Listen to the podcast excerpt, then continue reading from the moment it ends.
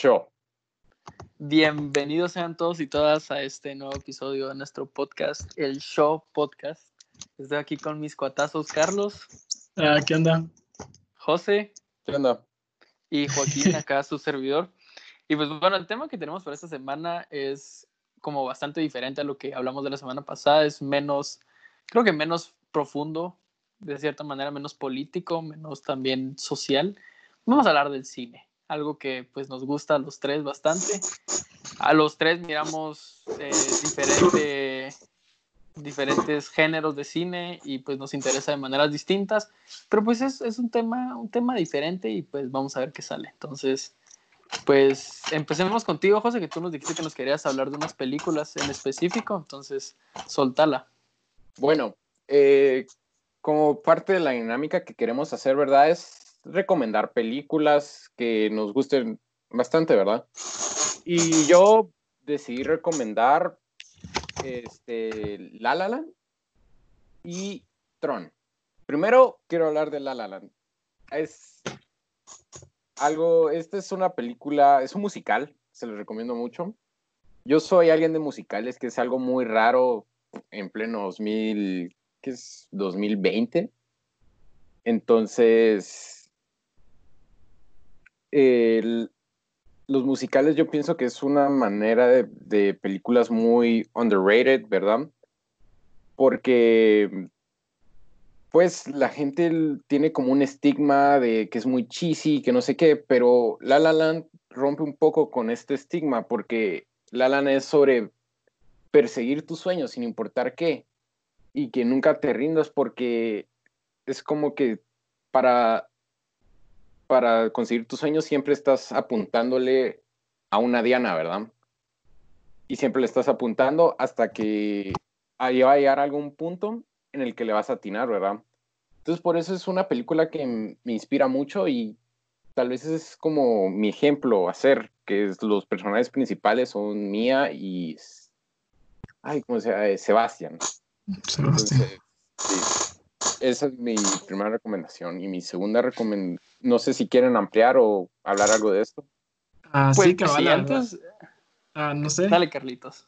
Va, cabal. eh, es algo medio raro de decir, pero sí, como que musicales también como que a mí me llegan un chingo. No he oído demasiados, pero es así como algo que, que es diferente y es raro, porque es una anécdota, pero con el José vimos Mamá Mía aquí en mi casa.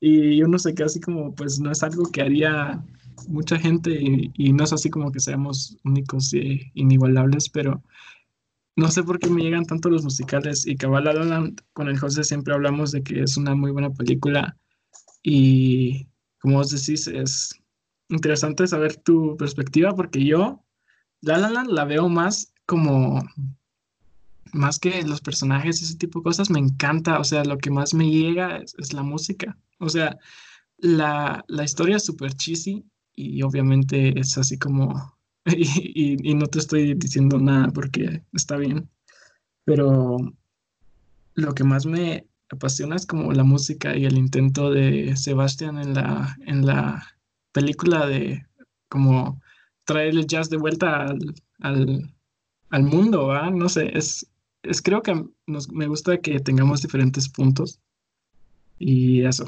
No sé, Joaco, ¿qué ibas a decir? No, pues yo lo iba a decir, a mí, la verdad, los musicales a mí sí no me gustan, porque, pero creo que de cierta manera es porque, si se dan cuenta, o sea, la mayor cantidad de musicales que hay son las películas de Disney malas del 2005, del- de, los 2000, o sea, y yo sé que un montón de gente va a decir así como que, ay, no, mi infancia, pero la verdad es que todas esas películas de Disney musicales son pésimas, o sea, son infancia, pero eso no quita el hecho que sean muy malas para mí Con- controversia.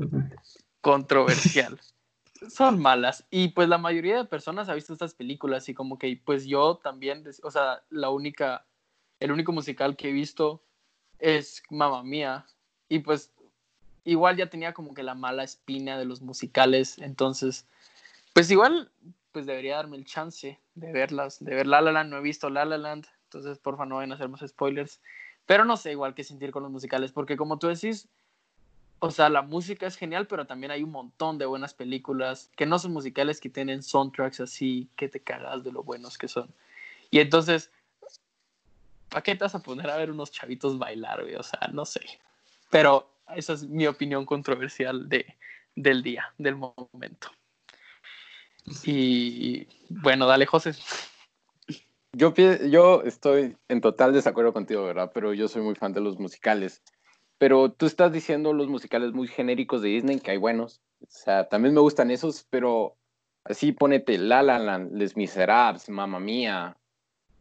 Son musicales buenísimos, con una historia, bueno, La La Land y Mamma Mía te lo paso, que es una historia cheesy, pero ponete Los Miserables. Mano, el musical es muy bueno y la música de, de ese musical también es muy bueno porque como es una historia de revolución, la música tiene que ver mucho que ver, tiene, tiene mucho que ver en la historia. Si, o sea, no sé cómo se llama esta canción, es Do You Hear the People Sing? Creo que, creo que así se llama, pero es como esa canción te inspira a hacer algo, a la revolución. Eso es lo que me gusta, ponerte Los Miserables. Por eso no todos los musicales son cheesy. Yo antes quiero aclarar, ahorita me di cuenta, que de, las de los musicales malos de Disney no me refiero a las películas animadas, ¿verdad? Porque las películas animadas donde un personaje animado canta y baila, pues tiene sentido porque pues no existe, ¿verdad? Me refiero a, las de adolescentes preteens ah, de Disney y Nickelodeon y Yo creí que... Ajá, ajá, ajá, ah, claro, sirve, porque sirve mucho tu aclaración. Sí, la verdad que sí, mano. Yo ya, me iba a quedar así como te van a tirar un chingo de shit. Entonces es como High School Musical y todo ese tipo, ¿no? Sí, sí, High School Musical. vas a decir que High School Musical es malo? High School Musical es infancia, pero no es una, o sea, o sea, bueno, voy a No le he visto hace mucho tiempo como para sí. darme aquí, aquí entre nos, a mí me caía mal porque Em, por ejemplo, a mi, mi, primo le encantaba esa película y para, o sea, va, el punto es que eh, una vez nos pusimos a verla y yo, o sea, me quedé dormido, o sea, no la soportaba. Y pues, o sea, de mucha infancia, a mí nunca me gustaron las, las como, las, estas series de, de Nickelodeon y esas de Disney, así como yo sé que es duele y todo eso, pero no, no, no me disfrutaba mucho iCarly, ese tipo de cosas. Yo sé que es como infancia y mucha gente les encantaba, pero como vos decís, no, no, no me latía mucho, entonces puedo ver como esas no son muy buenas películas y todo eso. Pero... Es que en el momento, de cierta manera, perdón, pero como que, o sea, las películas y las series de Disney están hechas como que en el momento y para el público específico que lo está viendo. Siento que no se enfocan, o sea, es como, va, que sea famosa, que sea popular entre los niños y ahí dejémoslo. Y entonces hay un montón de veces que usan, o sea, usan el mismo cliché una y otra vez y las mismas escenas una y otra vez y como que los mismos chistes y el mismo estilo. Entonces, o sea, no, no, no están buscando, siento yo, hacer algo bueno, están buscando hacer algo bien comercial. Y pues entonces Así es, o sea, eso es la ah, definición. eso, eso, eso sí, tenés toda la razón. Pero por eso son malas. O sea, son infancia, no, estoy diciendo que Ajá, eso es como, malas. A la gran es como las, los remakes del Rey León, Aladdin. A la gran Aladdin. Sí. La odié con todo mi alma, güey. O sea, me encanta, o sea, me da mucha risa Will Smith de Pitufo. Pero, eh, pero, ay, no, no sé, no sé. Ah, es, es, yo lo que pienso es que se lucran de la nostalgia, porque nosotros, o sea, tú has visto El Rey León, has visto Aladdin y la fuiste a ver al cine, ¿sí o no? Porque al final de ahí es donde sacan la ganancia, ¿verdad? Um, bueno, uh, sí. Entonces, no. Eh, juegan con la nostalgia, para que vayas al cine y compres tu boleto, pero al final estás viendo la misma película, no perdes ni ganado nada. O sea, lo más que haces es asombrarte de los efectos especiales, pero ahí queda, pues. Ajá, y además lo que me, cae peor es que le quitan la magia del dibujo. O sea, o sea, recordate de Aladdin, el genio, o sea, era, era, era, mm, ¿cómo se llama? Ay, se me fue el nombre de el, el, ese chavo que se ay que se suicidó eh, Simón no seas mano es el papá de Zelda Williams Robin Williams sí. Eh, Robin Williams, mano, le quitas toda la magia con Will Smith. O sea, ya no es un genio, es una computadora. Es Will Smith de Pitufo, es Avatar 2.0. no, le quitas el dibujo. Y eso creo que es como lo que le daba la magia a Disney, ¿no? Eso y también, bueno, regresando a lo que dice José, que es exactamente, es básicamente lo mismo que viste antes animado. Ah, o sea, el, Rey León, yo la verdad no, no vi el Rey León ni vi Aladdin, pero fue porque, ¿para qué la voy a ir a ver si ya la vi en dibujitos? Y en dibujitos, ah, no solo que la del Rey León no tiene las canciones, ¿verdad? En la película real, ¿o sí? Sí, tiene las canciones. bueno, pero es que raro ver a un león cantando que no es animado. Pero pongámosle, pasa con otras películas como por ejemplo Tarzán tiene como 10.000 remakes, pero es que Tarzán, o sea, está Tarzán de Disney, pero también es un libro que salió hace añales, entonces como que hay muchísimo material de que sacar películas. ¿Sabes qué voy a recomendar ese libro? De un solo para no hacerlo después, me voy a aprovechar. La leyenda de Tarzán de Burroughs, creo yo que se llama, pues es buenísima, se los recomiendo a todísimos. El libro, son 12 libros y son de lo más variado que vas a ver en toda tu vida, porque Está, está Tarzán original que nosotros vemos en el cine y también llega un libro en el que es Tarzán en el centro de la Tierra y Tarzán contra el reino de las hormigas. O sea, no te aburrís. Y hay un montón de cosas súper diferentes a todas las películas que han salido, que pues que es, es, es asombroso ese libro. Y pues sigamos con las películas. Bueno, aprovechando esto que Joaquín, que tú mencionas Tarzán, también voy a dar un dato curioso, mi dato curioso, que yo me recuerdo, Joaquín, que tú me decías que tú leíste los libros de Tarzán, ¿verdad? Y que Tarzán se cortó y usó hormigas para cerrar su herida. Y sabes que esto de verdad lo practican. No recuerdo si era en una tribu de Sudamérica o en África, la verdad no recuerdo bien, pero agarran las hormigas, hacen que las que les piquen, entonces así les cierran la herida. Y solo después solo les cortan la cabeza hasta que hasta que pues sana la herida. Y ahí está mi dato curioso de hoy. Pues yo creo, bueno, me atrevería a decir que fue en Latinoamérica y Sudamérica, pero lo que estaría usando como, como referencia es una película regresando al cine bastante pues bastante controversial, Apocalipto de, ¿cómo se llama el director, Carlos? ¿Cómo se llamaba? Ay, Dios, no, no me recuerdo del director. Bueno, pero pues Apocalipto es esta película basada, bueno, no sé, basada como en un lapso de 200 años, pero es una película de una hora y media en la que habla... En una escena hacen eso que tú decís del, de lo de las hormigas, pero pues la película en general no es la más accurate, la más... Es, es, es, de los, es de los mayas, pero yo, yo cabal decía que es como súper, súper, ¿cómo se diría esto? Superficial. Es como súper hecha para, para gente que, o sea, es como si hubieran agarrado un, un, un librito de, de, historia de Guatemala y así como para niños, güey, y hubieran leído a Tecunumán y hayan dicho, ah, pues algo, algo así como como de salvajes todos y, y, y después llegan los españoles a chingarle su madre, güey. Así como, es así como, ay no, es, es interesante y como si se ata con eso de, de los medicamentos estos, o sea, no medicamentos, esta forma de, de cerrar heridas, pero no sé qué tan verídico podemos, o sea, me llega tu dato porque no sé que no sabía qué tan verídico sería eso debido al, a cómo venía la película. La película es de Mel Gibson. Y Mel Gibson. Si la pueden, pues la verdad si tienen dos horas extra. Es que no es mala. Es, mala, tiene buen presupuesto y como tú me contabas, Carlos, la otra vez, o sea, tiene buen presupuesto y lo supieron usar bien, pero el guion y la historia en general no, o sea, no es la más acertada. Ajá, los atuendos son preciosos, pero de ahí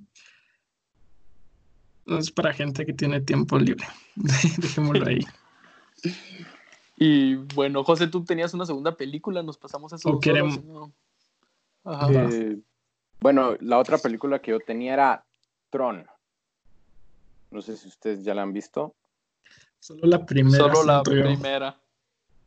Va, entonces, para ustedes, ¿cuál es la primera? La de los chavos que tiran La famosa. Deja saber, yo no sé de Tron, la verdad. Va, entonces, esta es una película que me parece muy interesante, ¿verdad? Porque hay una que sacaron, creo que en los 90s o en los 80s, que esa nadie la conoce. Ustedes no la conocen, ¿verdad? No creo. Okay. No, creo que o sea, sé que, sé que existe, pero nunca la he visto ni nada, o sea, ni de qué se trata. Va, entonces después está la que sacaron, eh, creo que fue en el 2011, que es Tron el legado. Y esta es como la historia del hijo que, que va, que entra como en una computadora, ¿verdad? Que es lo mismo que, pasa, que le pasa a su papá, que Sam Flynn. Entonces es una película muy interesante porque es una gran brecha de tiempo y es como que los efectos especiales en esta, en la primera película son como mero gachos, ¿verdad? Pero eran, eran buenos para la época, ¿verdad? Y la que sacaron en el 2011 ya son como efectos especiales más modernos. Entonces, me parece, se me hacen muy buenas películas más que todo, porque además que la gran diferencia de efectos especiales tiene sentido porque tanto la tecnología ha avanzado. Qué genial. Ajá, dale. Hablas de esto, o sea, cómo avanzó la tecnología tanto en la película, en la historia de la película como en la vida real o solo en la vida real? Tanto en la película como en la vida real, o sea, tiene mucho sentido. Eso es lo que me gusta mucho esta película. Ya, es como Jumanji. Yo no he visto esa. Dicen, Yo tampoco. dicen que es muy buena y todo, pero no, no la he visto. Pues yo sí la vi. Las de, no. de, La Roca? La de La Roca. La original ah, sí, la he visto, pero la de La Roca que, es, que dicen que dicen es, que es buena. Ajá, yo vi que dicen que es buena. Yo la vi. Yo sí la vi. Y les puedo decir que pues que no es lo, lo bueno de esto es que no es un remake de Jumanji, o sea, es otra historia del mismo tablero. Y, y la verdad es que pues es Hollywood con comedia y chistes malos, pero, o sea, no es, no, e, es lo que te esperas de una película con La Roca y con Jack Black y con Kevin Hart. O sea, no puedes esperar semejante. Ahorita yo me las llevo todo de cinéfilo profundo. Ah, no, mucha, veo bien pocas películas tampoco, pero me hago lo interesante. Sí, creo que nos hacemos todos, más o menos. Bueno, ya poco a poco vamos sacando nuestras. El punto es que. esto, dale, Joaquín. Ajá, te reís con la película, la película pues es una nueva Yumanji, abre un montón de posibilidades, aparece Nick Jonas, puntos extranga. es buena, es buena ya empezó es, para hacer lo que es, así de simple. Va. Yo regresando a esto de Tron, les tengo una pregunta. ¿Ustedes prefieren efectos hechos a computadora o efectos prácticos? Si se miran bien, uh, prácticos. o sea, al final creo que lo más cool, o sea, es que lo más chilero de las películas es cuando ves atrás de las escenas y miras cómo fue el proceso, porque al final algo hecho en computadora, obviamente es impresionante la gente que hace las animaciones y los renders y todo ese tipo de cosas, porque al final lleva mucho tiempo y, y o sea, no, no cualquiera lo puede hacer. Pero y de igual manera siento que es más, no sé, me gustan más los prácticos porque es como más verdadero, no sé. Además es más chilero, imagínate a alguien prenderle fuego de verdad a ponerle fueguito en, en After Effects o algo así. En computadora y así. Cabal. Y, ajá, ¿Y vos, Joaquín, qué preferís? Mm, pues yo no soy Joaco, pero el punto es que mm, si los...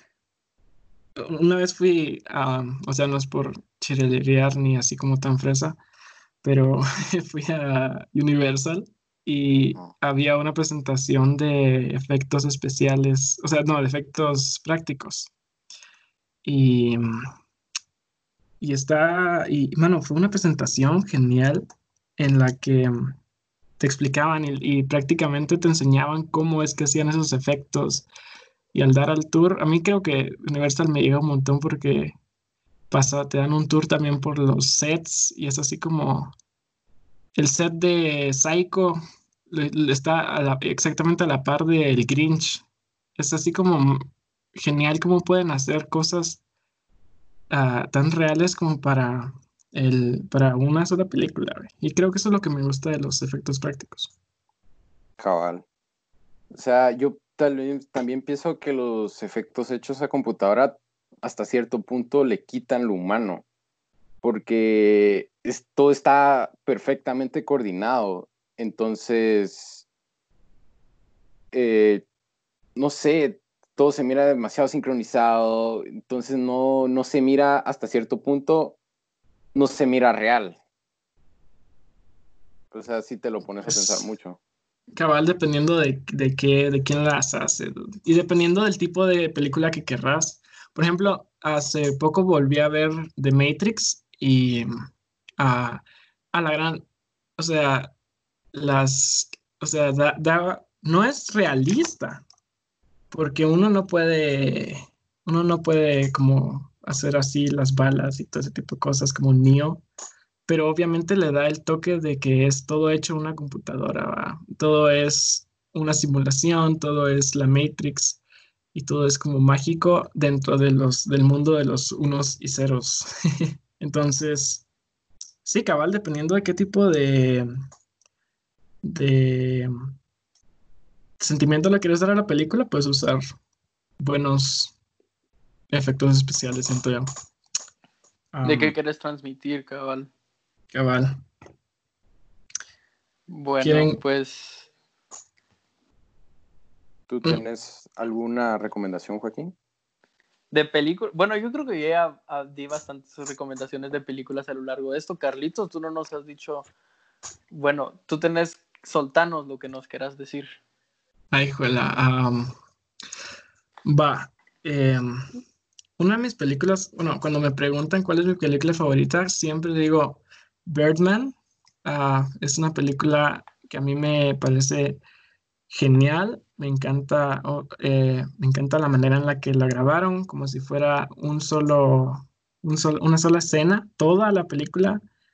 Y es como la película que no, aún no he visto, pero también he visto que la hicieron así, la de 1917. Pero a la gran, la primera vez que la vi, a la de Birdman, am, me quedé así como, o sea, esto es lo que es una película, donde es nuevo, es una manera de, de, de darle la perspectiva así como de una manera tan genial. eh, los personajes son, o sea, son unos actorazos, la verdad. Aquí entre nos, Emma Stone es como el crush de, de- el crush de, de- de actores. Em, es muy buena, es, tiene, es, es una persona, o sea, es genial.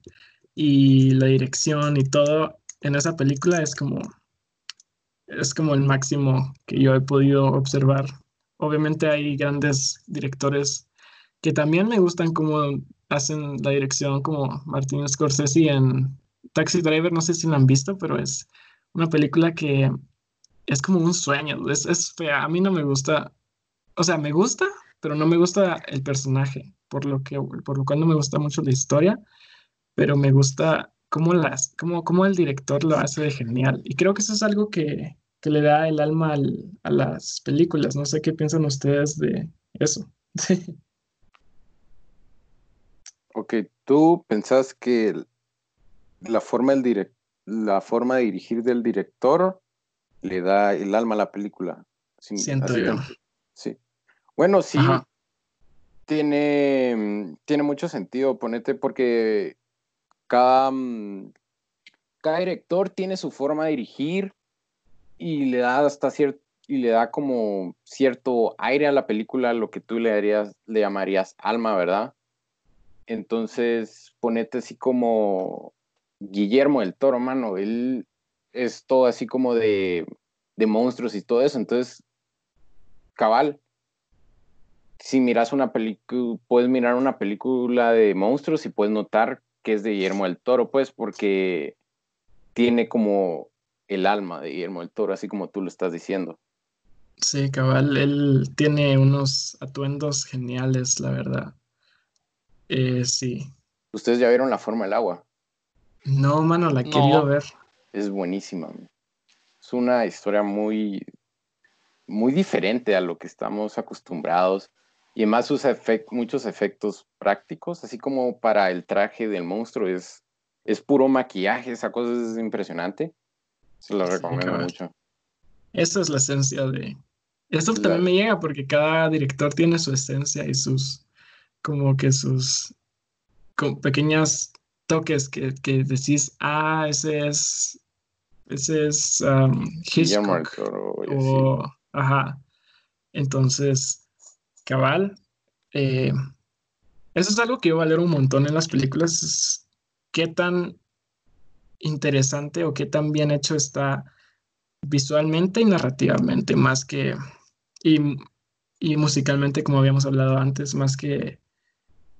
Bueno, no sé, una película es compleja, la verdad, ni analizarla. Yo no soy crítico y no soy como. no soy como experto, así que yo solo veo lo que me gusta en las películas y, y es, no sé, es genial. De hecho, por eso es que creo que se llama el séptimo arte, si no estoy mal, porque involucra siete tipos de arte. O sea, imagínate involucrar todo eso para, para hacer una película, es muy complicado.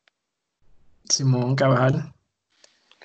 Qué genial eso, Cabal, lo de que son los siete tipos de arte, Como, los siete tipos de artes funcionados y pues que realmente pues todo lo que puede llegar a transmitir una película, de, hablando de lo de los directores, pues aquí es donde pongo a luz que no soy muy conocedor de esa manera. Yo la verdad es que me todavía no estoy en el punto de mi vida en el que puedo ver una, una escena y decir, ah, ese es, y decir un director, porque no, o sea, todavía no, todavía no he llegado a eso, no soy tan experto y pues me llegaría, pero la verdad, o sea, en la punta de la mente tengo como el nombre de tres directores y no, no vale.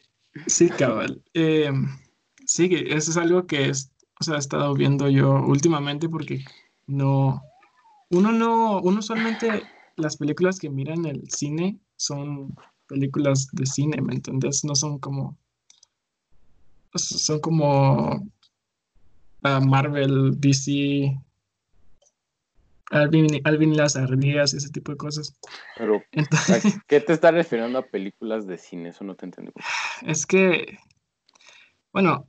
O películas comerciales, eso es lo que estás intentando decir. Sí, porque, sí, cabal, sí, perdón, porque películas de cine son todas, ¿va? O sea, todo pendejo. Eh, pero, sí, cabal, no sé, ¿qué tienen ustedes? Eh, a, mí me apasiona eso. Sí, a mí me encantan las películas y ver películas en especial. Y ahorita que estamos en cuarentena, he aprovechado para ver películas. Ponete Birdman, la vi ahorita en cuarentena. Ay, que otra vi. Eh, vi The Shape of Water. O sea, he estado intentando ver películas eh, hasta cierto punto que le sumen a mi vida, no como estas comerciales que tú estás diciendo, porque me cae mal porque no sé, solo es para ganar dinero, pero no hay como algo profundo que, o sea, te haga hasta cierto punto te haga reflexionar, ¿verdad? Y es como bien interesante pensar como que pues yo toda mi niñez me encantaban todas esas películas de los creadores de Alvin y las ardillas y todas esas películas, pero ahora que las veo es como, pues igual ya estoy viejo, ¿verdad? Viejo, va de 17. Pero es como, mano, ¿por qué gastaba dinero en ver eso? O sea, ¿qué me aportó a la vida? Y cabal, como tú, ahorita en cuarentena, yo también me he puesto, me, me propuse ver así como que ver la mayor cantidad de películas que pueda, pero películas que no son necesariamente famosas, o sea, sí son famosas porque la verdad no me he metido tanto en el mundo del cine, pero películas que no son así como hiper comerciales. Pero también de cierta manera, o sea, pongámosle con Avengers, que fuimos a verla juntos y todo eso, no puedes dejar, no te va a dejar de hypear esas cosas, porque son películas que tienen demasiado buen presupuesto y que, o sea, llevan demasiado tiempo haciéndose. Y pues aunque sean comerciales y como que clásicas y clichés, son como, o sea, te hypeas. Mano, aquí entre nos, em, ah, ¿cómo se llama? Infinity War, yo la considero que es una, o sea, una película, o sea, es genial, es buenísimo, es como, no sé, es como de las comerciales que sí me parecen que tienen algo que, que, es, que es diferente y que la hace, o sea, le dio creo que es lo, mejor que ha sacado Marvel, porque después Endgame, aquí entre nos, o sea, sí la, la, cagaron, güey. está, está mal. A mí sí no, no me latió para nada. Endgame es puro fanservice. Solo, es Endgame es los buenos ganan al final. En cambio, Infinity War es como, mano, los buenos, los buenos, entre comillas, no siempre ganan. Y eso es algo súper genial, o sea, que terminó así como con... Eso es lo que digo yo.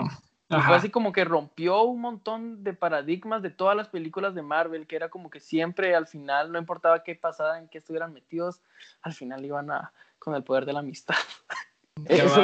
Eso, me cae re mal, mano, porque le quitan lo divertido a la vida, porque en la vida no todo es color de rosa, ¿verdad?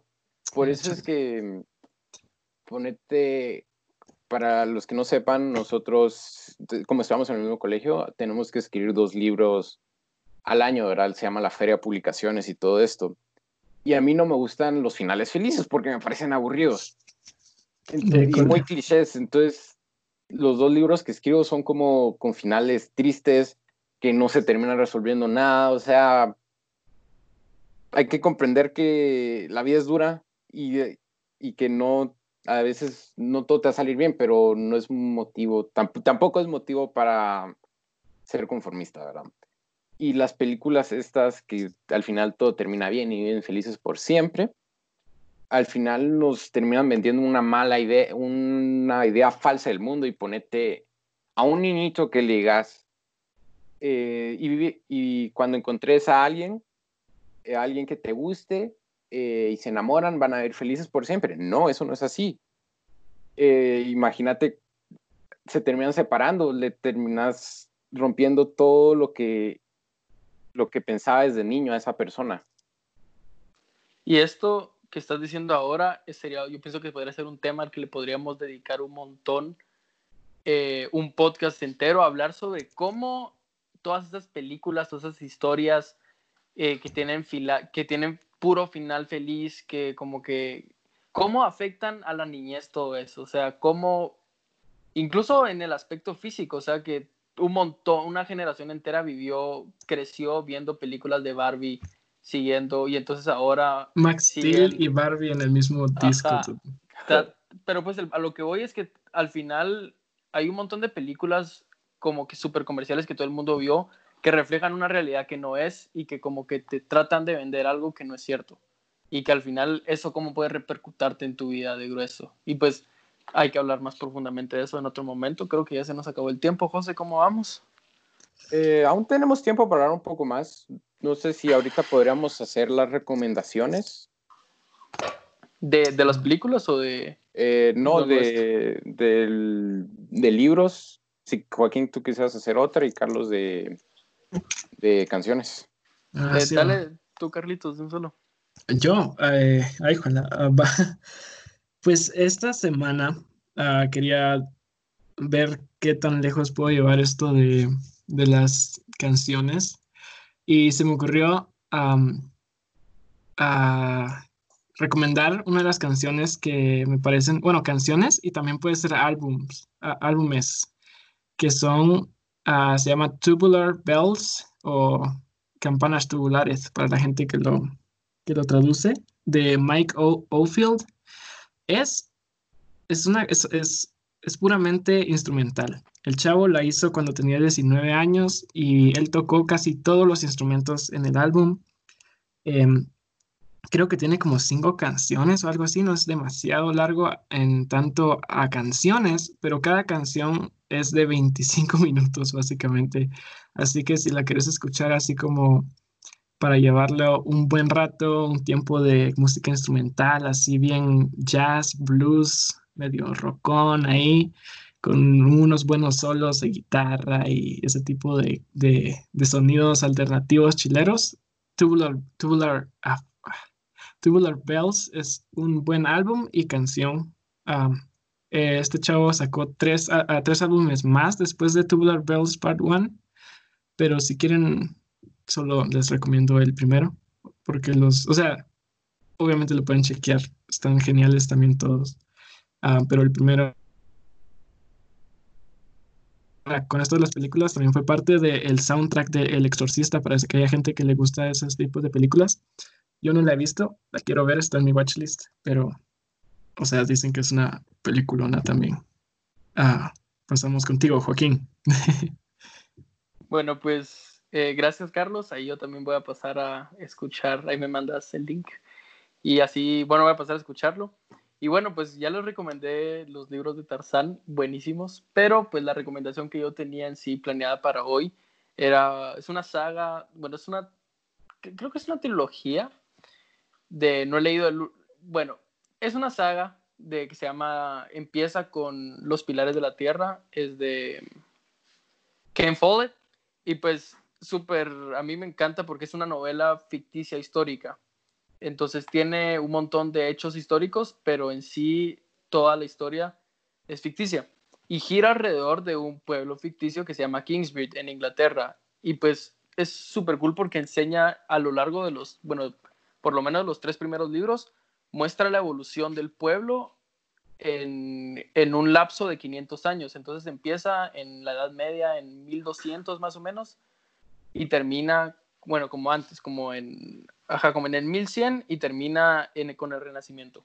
Entonces miras la evolución de una pequeña iglesia, cómo luego se vuelve eventualmente la catedral más grande de Inglaterra. Y también tiene una evolución de cada uno de los personajes súper bien hecha, súper profunda, te logras encariñar súper bien con cada uno de los personajes.